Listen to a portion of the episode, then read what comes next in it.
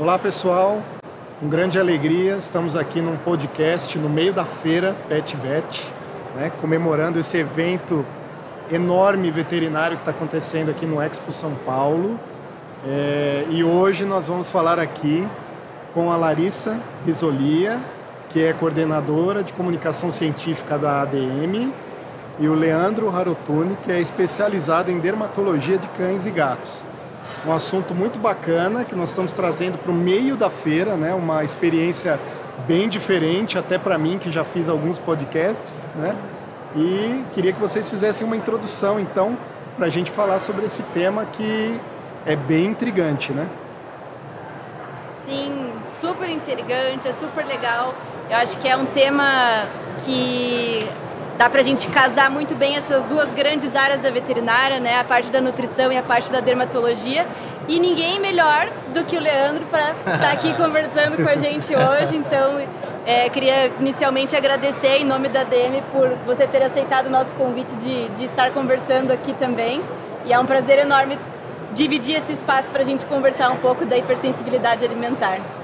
Bom, eu é que agradeço, né? Para mim é um prazer é, agradeço muito o convite e é um prazer de, de rever você, né? A gente que é trabalhamos junto, né, por um tempão e para falar desse tema que eu gosto, né? Gosto só um pouquinho. É, eu gosto bastante, eu sou um pouco suspeito e sempre tem muita polêmica, né? E eu acho que é isso que também me faz gostar cada vez mais do assunto, porque é sempre um assunto que a gente, enfim, entra em conflitos, não tem muitos consensos, né? Eu acho legal essa interdisciplinaridade, né? Eu acho que eu aprendi muito com os Nutris, né? E, e, e, a gente precisa de vocês mesmo, a gente trabalha com dermatologia, que é uma área bem interdisciplinar. Então, a, a, nutrição está inserida em quase tudo, né? Exato. A gente fazendo um paralelo com a medicina humana tem nutrição oncológica, nutrição dermatológica, nutrição osteopata, tem nutrição para tudo, né? É, endocrinologia também trabalha com nutricionista focado. E aí, Leandro e Larissa, quando eu me formei, já faz um pouquinho de tempo, deixa esse assunto para lá, é, o pessoal falava assim, ah, eu não gosto de dermato, porque dermato é tudo igual, né? Aí eu ficava olhando, falava, mas tudo igual? Aí falava, ah, lesão é tudo igual, coça tudo igual, prurido é o mesmo, né? E aí a gente traz para esse nosso tema, né? é, dermatite torofalérgica, atopia, né? É tudo a mesma coisa, Leandro? O que, que você acha? O que, que a ciência já descobriu, já viu sobre isso, que a gente consegue falar para o pessoal aí? Não, não é tudo igual, ou é, realmente é tudo igual. É engraçado isso que você comentou, porque isso é uma. É quase que uma verdade absoluta, né? Hoje não muda, porque a galera fala, pô, eu não gosto de dermato, porque dermato é tudo igual, né? E na verdade, o grande problema é que muitas coisas são miméticas mesmo, né? As enfermidades, elas mimetizam uma outra, né? Então, na verdade, cabe a nós usar o raciocínio clínico por detrás disso também, além de ver a lesão, né? Porque às vezes a gente pensa na dermatologia, dermatologia tem, né, tem a lesão, tem aquela coisa, né, uma é uma medicina interna, mas tem esse, esse fator externo, né? E a gente esquece que a gente precisa clinicar também, né? Então tem todo esse esse conhecimento. Não é veterinário de prurido, né? É. Exato. é, então, na verdade, a, a, a, lesão ela acrescenta uma informação para nós e toda a clínica, né? Tudo histórico, anamnese. Isso vai é o que vai levar a gente a fazer a diferenciação, né? E o que tem se discutido muito hoje em relação a essas, essas confusões, né? O que, que é dermatite atópica, né? Ah, mas o cara que tem alergia, como assim? O cara que tem alergia alimentar, ele tem dermatite atópica? Fica uma coisa sim. meio confusa, né? Mas nada que a gente tem que pensar é que assim, a dermatite atópica ela é, uma, é uma síndrome clínica, né? então ela tem um jeitão de ser. Ela é, na verdade, uma forma de externar a enfermidade. Né? E várias etiologias vão cursar com essa síndrome. Né? Então, o paciente com alergia alimentar, ele pode manifestar alergia alimentar como dermatite atópica. Né? Assim como o paciente que tem uh, uh, como etiologia sensibilização alérgica ambiental, também vai, também vai externar ela como dermatite atópica, que é a dermatite atópica clássica, né? Com alérgenos ambientais. A gente hoje prefere falar que dermatite atópica senso estricto, né? É aquela que efetivamente é a que a gente aprendeu, vamos dizer assim. né, que é alérgenos, ambient, alérgenos ambientais. Sim. Né? Mas os alérgenos alimentares, eles também podem né, cursar, um quadro clínico pode cursar com dermatite atópica. Né? Então talvez seja, seja mais adequado a gente falar em dermatite atópica como um diagnóstico clínico tá. e não etiológico. Sim. Né?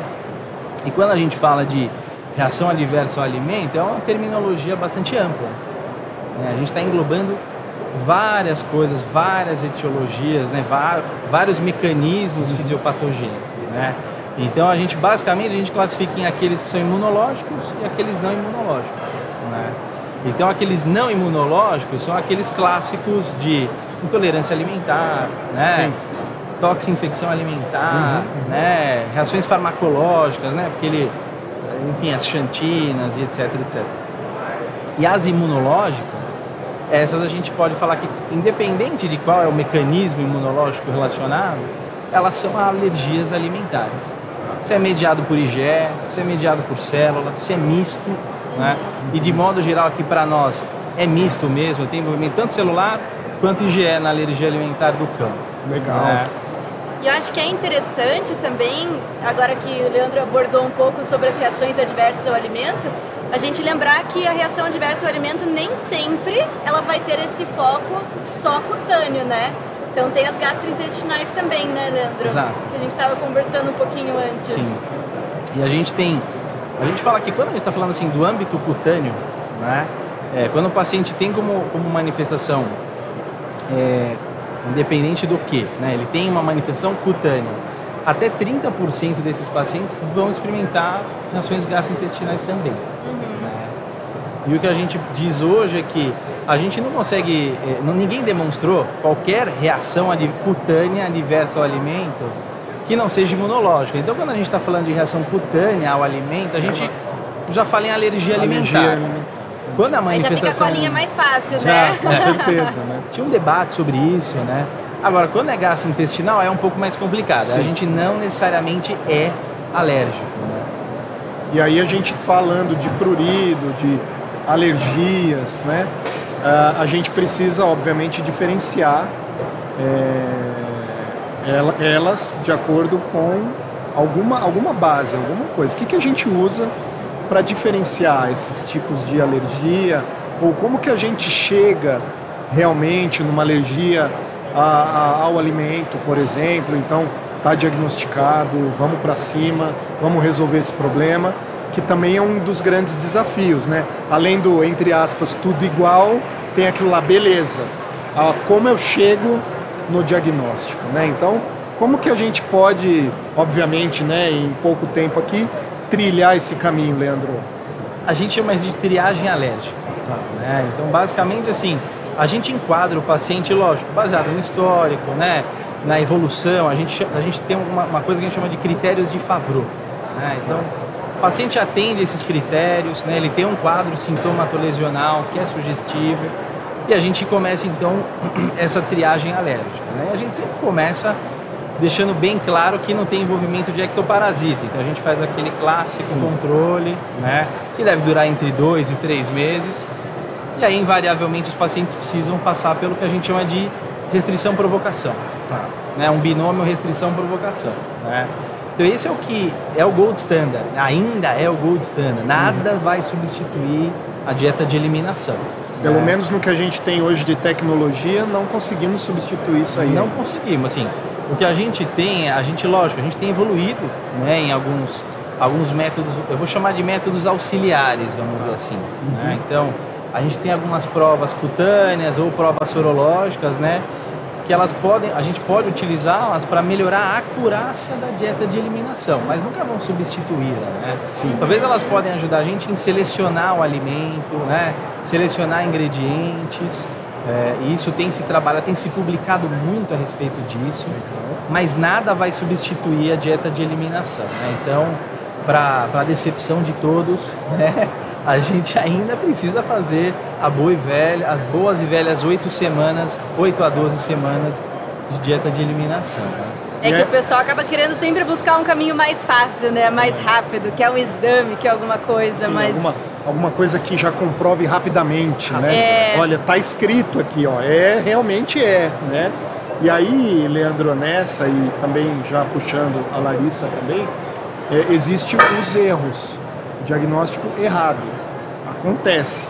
Eu sou clínico geral, estou no dia a dia, né? E às vezes eu vejo muito diagnóstico que chega para nós é, falando, olha, ele já trata uma dermatite alérgica ao alimento, né? Normalmente ele vem assim, ou alergia alimentar, como eles falam, né? Os, os tutores. E aí você começa a olhar, eu não sou dermatólogo, mas a gente normalmente tem contato com dermatólogo. E aí você fala, hum, eu acho que não é, eu acho que esse diagnóstico não é bem esse, né? Como que funciona essa questão? Tem bastante, Leandro? Como que você lida? Como que é a tua rotina? Eu acho importante falar porque o clínico também tem essa é, vontade de falar, não, isso aqui é alérgico, né? Sim. E às uhum. vezes ele não segue o caminho, por exemplo, de uma dieta de alimentação. E como a indústria, Larissa, pensa hoje a dieta de eliminação? Acho que é importante falar também. Tá. Na verdade, pensando um pouco antes da indústria, né? Uhum. Pensando no conceito realmente da dieta de eliminação, hoje, até se o Leandro quiser depois complementar alguma coisa, mas basicamente a gente acaba preferindo fazer essa dieta ou com o uso de uma dieta caseira, que aí você, através de uma né, anamnese nutricional bem feita, vai fazer aquele inquérito nutricional, vai entender quais são as fontes proteicas, o que, que aquele animal já consumiu ao longo da vida dele, e escolher uma fonte de proteína inédita para fazer esse, uh, essa dieta de eliminação caseira com essa proteína inédita e uma fonte exclusiva de carboidrato também. E aí a gente tem uma outra alternativa que seria a alternativa industrial, de alimento industrializado, que aí é preferencialmente para fazer a dieta de eliminação é justamente o alimento hidrolisado, ah. né, Leandro? Não é legal a gente fazer essa dieta de eliminação é, com alimentos de proteína inédita industrializada. E aí, do ponto de vista de indústria e de produção mesmo, isso acaba fazendo muito sentido. Então, é, a gente já tem alguns trabalhos na literatura que mostram que, sei lá, pegando vários rótulos de alimentos de proteínas que seriam ditas inéditas, e aí que exclusivamente naquele alimento foi, ele foi formulado só com aquela proteína inédita.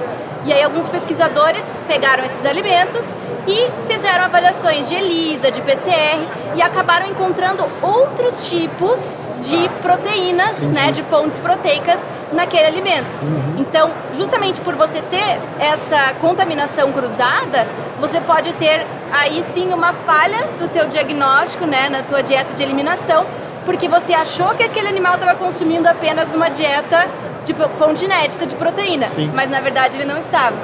Entendi. Então, por isso que é tão importante a gente pensar aí na, no alimento hipoalergênico hidrolisado na hora de fazer é, essa, essa fase aí do diagnóstico. Diagnóstico, legal. E Leandro, esse, esses diagnósticos errôneos, assim, como que, como que é na tua rotina aí? Você tem que consertar muito, o pessoal vem muito viciado em alguma coisa ali, né? Enfim. Sim. Assim, o que a gente acaba é, se deparando com uma certa frequência, lógico, existem os tabus, né?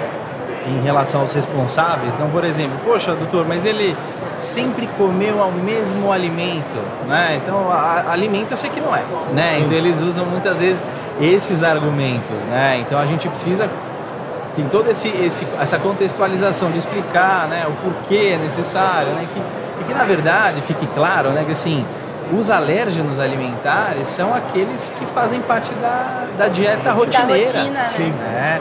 A gente basicamente a gente é alérgico ao que a gente come com frequência mesmo, né? Então talvez é quase que uma. uma é, tá, ele está falando algo contra ele mesmo, é, né? Verdade. Porque ele sempre comeu aquilo. Então a grande chance de que de fato. É porque seja tem uns que aquilo. falam assim, né? Ah, olha, eu dei um bifinho semana passada. Ele comeu um pedacinho do pão que eu dei, e aí ele já acha. Sim. Ele já quer achar um culpado, né? Na verdade é, é isso. Sim. Né? Tutor adora um culpado. E, e, a questão, você falou um pouquinho para nós da, dos testes sorológicos tal. Eu vejo também hoje muito mais falando de teste alérgico. Né? Vamos fazer um teste alérgico. Olha, esse teste alérgico nem é feito no Brasil, nós enviamos para fora do país, né? Enfim, a gente sabe que a comparação com a medicina humana ela é, é, ela é clássica, né? E vai ser sempre ser. E a gente faz muito teste alérgico com o ser humano, né? Sim. Teste de halo ou teste sorológico, né? Como que você vê isso na, na questão de fechar um diagnóstico?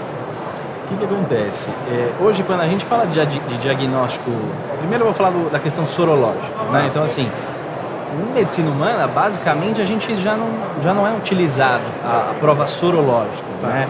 O que se usa mais, na verdade, é, é a investigação é, molecular. Hum. Né? Então, uma medicina de precisão, pensando já em, não em sorologia, mas sim em diagnóstico molecular. Tá, então, entendi. eles estão acima da gente nesse sentido, porque sim. a gente ainda não tem essa ferramenta. Tá. Né? Então, assim, para nós, basicamente, o que tem alguma valia são as provas cutâneas mesmo. Entendi. Então, a gente tem o prick test, que é o teste de puntura, e a gente tem o PET test, que é aquele que, teste alérgico de foi contato. o mestrado do, é, Exato. Eu trabalhei com o prick test, né? E, e, a ideia da gente trabalhar com o teste é que eles têm um valor preditivo positivo muito baixo.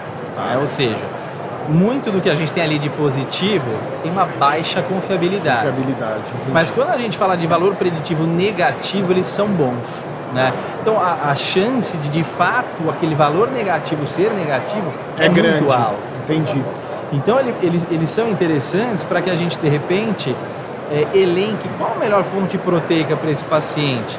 Poxa, ele é um paciente que, além de ser um alimento inédito, a gente sempre vai usar o critério inédito. Sim, né? sim. Então, além de inédito, ele também não reage ao prick test. Tá. Então, poxa, esse, esse ingrediente é muito interessante. Uhum. E, e, ainda fica ainda mais interessante a gente selecionar em relação a isso, porque além da gente driblar esses vieses, né, que a Lari falou muito bem, que são Eventualmente, se tem contaminações né, por fontes não declaradas e tudo mais, a gente tem o quê? A gente tem reações cruzadas.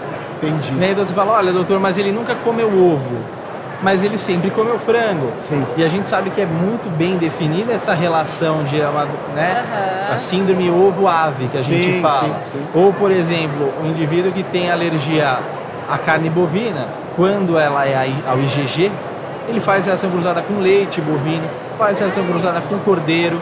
Olha né? Só. Então, às vezes, a gente só elencar a fonte com base na anamnese, a gente às vezes carece de informação em relação a essas fontes cruzadas, que de repente um teste alérgico pode ajudar a gente. De novo, não vai dar o diagnóstico, mas vai aumentar a acurácia da prova dietética. Então a gente não pode se apoiar neles, né? Exato. Mas a gente pode usá-los para ajudar a esclarecer alguma coisa. E aí vem uma dificuldade, né? Porque o tutor, ele quer fazer o teste para achar. Sim. Então, é. muitas vezes ele vai ler lá e se o veterinário ou o dermatólogo não tem essa habilidade de entender que aquilo lá é, a, é coadjuvante, Exato. né? Ele vai, ele vai falar, não, mas aqui, doutor, tá dizendo aqui que é o negócio. Não, né? e eles ficam bem assim mesmo, Sim. né? E principalmente a gente... quando tem essas, essas provas mirabolantes, né? Ah, doutor, mandei para fora, foi da saliva, foi do pelo. Isso. Essas são as mais difíceis da gente convencer o contrário. Não é né? possível que eu gastei tanto e não vai me dizer É, o que é, exato. né? Entendeu? Então, assim, é, é, é complicado, né? E aí já nessa sequência, a gente tem também um erro nosso, né? Como colega, como clínico, talvez de- dermatólogo não faz mais isso, óbvio, né? Mas de falar assim, olha, ao invés de você fazer uma, uma dieta de eliminação com um- uma ração coadjuvante, você faz uma dieta de eliminação trocando a marca Sim. né? Que eu acho assim, é meio uma coisa nonsense, né? Exato. Porque, pô, eu vou trocar a marca, tá bom, mas não é uma dieta pre- preparada para isso. Você não está desafiando nada, né? Exato. Então, Seis por meia dúzia. como é Que que engraçado, você... eu nem sabia, na verdade, que as pessoas recomendavam isso. Às Pois vezes é. eles É? usam a mesma marca e trocam o ingrediente. Olha, tenta de salmão, porque essa é de frango. E Exato. você usa a mesma marca, o mesmo, né, a mesma indústria que faz, é, e você não está, né, obviamente, tá. ajudando nada, né? Não, os critérios têm, têm que ser esses, né? Então, fonte tem que ser inédita ou hidrolisada. Se for hidrolisada e inédita, então melhor ainda, Melhor ainda. né? Mas só trocar baseado no rótulo, né? Ah, o sabor, a marca, né? Isso não atende esses critérios, né? Então isso, isso você bem mencionado. Isso é uma coisa que eventualmente a gente recebe o paciente que, em que em outro colega isso foi tentado, Sim. né? Ou eventualmente até um contra-argumento do proprietário, né? Falar, olha, mas eu Já eu fiz, já né? fiz, eu troquei o X pelo Y e não aconteceu nada. E tem um tempo também, né, Leandro? Às vezes a pessoa troca por 30 dias, 20 dias ali, não é uma suficiente de tempo, É. né? Não, a gente precisa de pelo menos oito semanas. Porque a gente fala em oito semanas, a gente está falando de pegar pelo menos 90% de quem tem alergia alimentar, vai se revelar em oito semanas. Tem sempre aqueles caras, né? Que São a gente fora precisa, da curva. Né? Exato. a gente estende até 12, pode estender até 12 semanas. Tá? Mas é sempre respeitando esse período mínimo aí para a gente conseguir dar o diagnóstico. E aí, Larissa, eu queria que você comentasse um pouquinho do processo de produção desse coadjuvante, né? Que também é uma coisa muito importante das, da, da, dos veterinários saberem, Sim. que não é só trocar a, a, o tipo de proteína que usa, né? Tem alguma ciência por trás dessa Opa. produção, né? Aí eu acho que casa super até com a tua pergunta anterior, né? Que vocês estavam conversando se é só você trocar o sabor, se é só você trocar essa fonte proteica, principalmente para fazer essa dieta de eliminação. E na verdade não é o correto e a gente vai entender justamente do porquê que esse alimento hipoalergênico ele é tão especial, né? Então, dando uma visitada rápida aqui na Sim. fábrica com palavras, mas ele é todo especial mesmo. Então a gente tem silos de armazenamento para esses ingredientes que são separados especificamente para eles, eles vão ser limpos para você não ter nenhum tipo de contaminação cruzada. Todo o processo produtivo, então desde uh, da própria extrusora, tudo, tudo isso vai ter que também é, passar por um processo de limpeza antes de você fazer esse, esse alimento. E aí tudo isso para evitar que haja essa contaminação cruzada. E aí isso pensando na, na parte é, produtiva, né? Sim. E aí quando a gente parte para pensar um pouco com relação à, à formulação realmente, então ela também tem algumas particularidades, né? Então quando o alimento ele tem esse perfil hipoalergênico, ele já vai ser formulado com um número bem reduzido de ingredientes, justamente para diminuir bastante o potencial alergênico desse alimento é, ele acaba tendo uma concentração mais alta de ômega 3, então para ajudar naquela inflamação cutânea que também vai estar presente quando tiver esses sinais cutâneos. Então ele vai ser todo feito especialmente. E aí no caso quando ele é um alimento hidrolisado, a gente não pega qualquer tipo de hidrolisado, né? Então tem que ver o tamanho molecular. Sim. Tanto que tem alguns trabalhos também que mostram que quando o paciente ele é alérgico a um tipo de proteína e, e ele consome essa mesma proteína hidrolisada e esse tamanho do hidrolisado ele não é suficientemente pequeno, ele ainda assim pode apresentar manifestação dessa hipersensibilidade, dessa alergia. Isso é interessante. É né? super interessante. Então, às vezes, você tem que se atentar a, a realmente qual que é a qualidade daquele alimento hidrolisado que eu forneço para o meu paciente.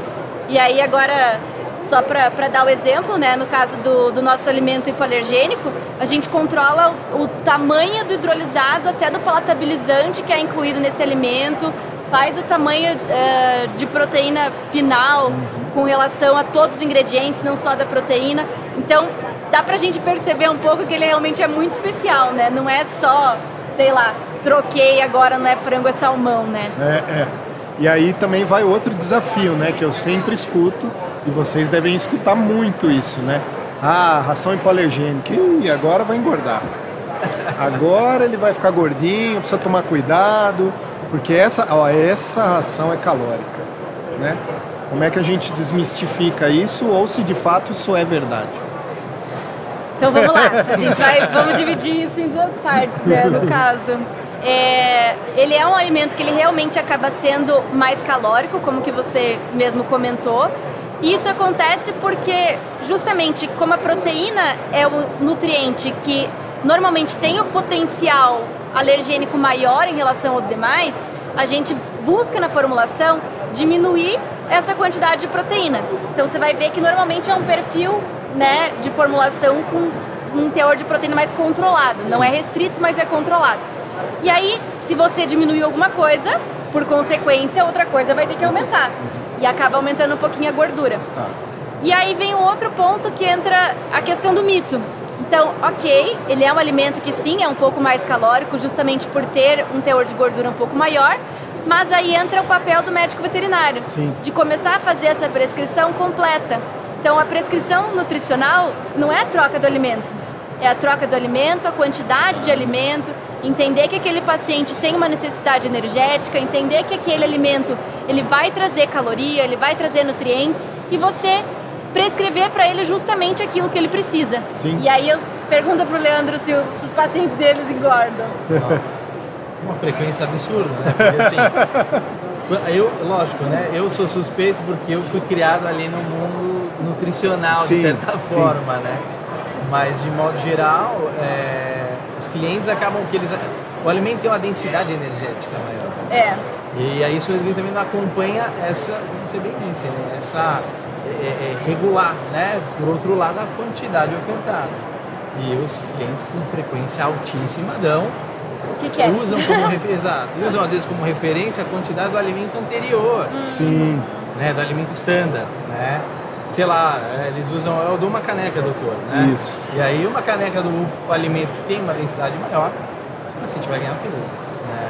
Isso Mas quando isso- ele mede, né? Porque quase É. ninguém mede Sim. a comida, né? Exatamente. Normalmente é tá pote vazio, vamos pote colocar. vazio, pote cheio. À vontade. E aí, obviamente, se você não Sim. tem esse controle, é, qualquer um, né? Eu costumo, um. eu costumo dizer, né?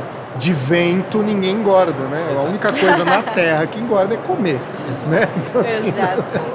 E é, e é engraçado porque aí a gente pode estender, por exemplo, né, ah, ao uso de antipulgas. Então, de repente, ele está trocando ali o alimento e o, e o- e o veterinário acaba usando meio que um, um arsenal, né? Então, ó, Sim. vamos, vamos usar uma coadjuvante, vamos entrar com antipulga, vamos fazer isso, vamos fazer aquilo. É válido? Ou, ou é um erro fazer isso? O grande, a grande, o grande desafio é que, como a prova ele é uma prova clínica, ela já por si só já é subjetiva. Sim, né? Então o que a gente tenta fazer é sempre ah, isolar os fatores, né? isolar o obje- objeto de observação. Né? Então, lógico, o paciente está no contexto da triagem alérgica, né? a gente aconselha ter essa exclusão de ectoparasitas, mas no momento da dieta é importante que outras coisas, além dos petiscos, né? além dos. também podem interferir. Né? Então, por exemplo, o uso de um pulicida oral, ele tem palatabilizante. Né? O vermífugo oral, ele tem palatabilizante. Alguns antimicrobianos também têm palatabilizantes. Então Sim. tem, existe todo um conceito, suplementos, né? Que às vezes está até prescrito sem, Sem contexto, sem né? contexto, é. sim. Mas eu dou porque é bom, porque me Isso. falaram, a vizinha deu pro cachorro dela e ficou É. enorme. Maravilhoso. né? Então, assim, tem todo um contexto. A fo- a- ou seja, a anamnese, né? tem né, a informação nutricional, o teste alérgico vai ajudar a seleção do alimento e o manejo ambiental que vai envolver todos esses outros Sim, caras. sim. Né? Ah, eu tenho um cão em casa que come, vai estar na dieta de eliminação e o outro não. Como é que é, né? E se rouba um de cá, rouba de lá, como é que... Então tem todo esse manejo, né? Tá. Então tudo isso também é importante, vai Esse manejo é importante, né? tanto do médico veterinário quanto do tutor, né? Exato. Porque não adianta nada você fazer tudo isso, falar tudo isso, prescrever tudo isso e ele não, não engajar com você, né? Exato. Aí você vai ter falha justamente por ser subjetivo. Sim. E assim, para a gente já ir para os nossos finalmente aqui, passar rápido ainda no meio da feira, né? É, Larissa, Leandro, um animal ele pode desenvolver uma alergia ao alimento é, com expressão cutânea, mesmo ele comendo o alimento dele por anos e de repente de uma hora para outra ele desenvolve isso? Sim, com Sim. certeza. E, é- e é- e essa chance aumenta, sobretudo, se o paciente já é um paciente alérgico de outra etiologia, por exemplo. Paciente Tá. que tem dermatite atópica senso estricto, né? ele está sensibilizado a alérgeno ambiental. Ele já tem uma chance potencial de também ser um alérgico alimentar só por isso. Tá. né? Então, na verdade, o que vai acontecendo é a ingestão ao longo dos anos, né, vai é o que na verdade vai contribuir para essa sensibilização. Legal. né? Então isso acontece, Acontece e é de fato, e é de fato acontece, bastante. É exatamente o que acaba Legal. acontecendo. Isso é bom. Gente, então queria agradecer muito, Leandro, a presença de você, La- Larissa. Muito obrigado de novo, né? Queria que vocês fizessem uma consideração final, até da feira ou do nosso assunto, né? Como é que vocês estão enxergando aí a feira e como que vocês eh, finalizam aí esse assunto dessas dermatites alimentares, né? Certo. Bom, então queria agradecer esse bate-papo, foi super gostoso. A feira tá super legal, tem, tem várias coisas diferentes para a gente visitar por aqui. E aí, só para fechar um pouco nesse nosso bate-papo aí de hipersensibilidade alimentar, é, para a gente lembrar que, como é o padrão ouro, realmente a gente fazer essa dieta de eliminação é, e para a gente garantir que esse animal também, depois que ele faça a dieta de eliminação, ele continue se alimentando com um alimento que seja completo e balanceado, não falte nenhum tipo de nutriente, uhum. é interessante a gente sempre optar por fazer realmente essa, esse, esse tipo de diagnóstico, né? Então, não, não simplesmente trocar, né? Fechar realmente o diagnóstico, porque ele é mais chatinho, é mais demorado, mas é o que funciona e Leandro tá aí para não deixar eu mentir. Com certeza. Pô, eu também quero agradecer o convite, né? Para mim foi um prazer enorme, né? É, foi até mais descontraído, né? A gente estava falando disso, a gente está aqui no meio da feira e tal, e a feira tá super legal. E eu acho que o segredo é sistematizar. Né? Eu acho que a, o mercado abastece a gente com produtos de excelente qualidade. Né? Eu acho que o mercado nacional não deixa em nada a desejar. Né? Eu acho que se o insucesso existe, são pelos vieses que eventualmente a conduta, né, o manejo, uhum. a seleção do ingrediente acabam levando a gente. Mas eu acho que o segredo está aí, né? Está em em seguir esses critérios, né, ser mais chato, insistir em todo paciente que tem esse quadro sintomatologial de dermatite atópica, submetê-lo à dieta de eliminação, né? E a gente está falando de até 30% desses caras terem o alimento também participando da enfermidade, né? Então eu acho que é isso, eu acho que é bater aí o martelo na, na, na insistência e na, numa boa seleção. Maravilha. Legal, gente. Obrigado por ter assistido a gente aqui ao vivo. Vem para a feira, tá muito legal. Vem visitar o stand da VetSign. Visitem todos os stands aqui e continue acompanhando a gente ao vivo aí nos podcasts e nos videocasts, tá bom? Muito obrigado. Tchau, tchau. Obrigada.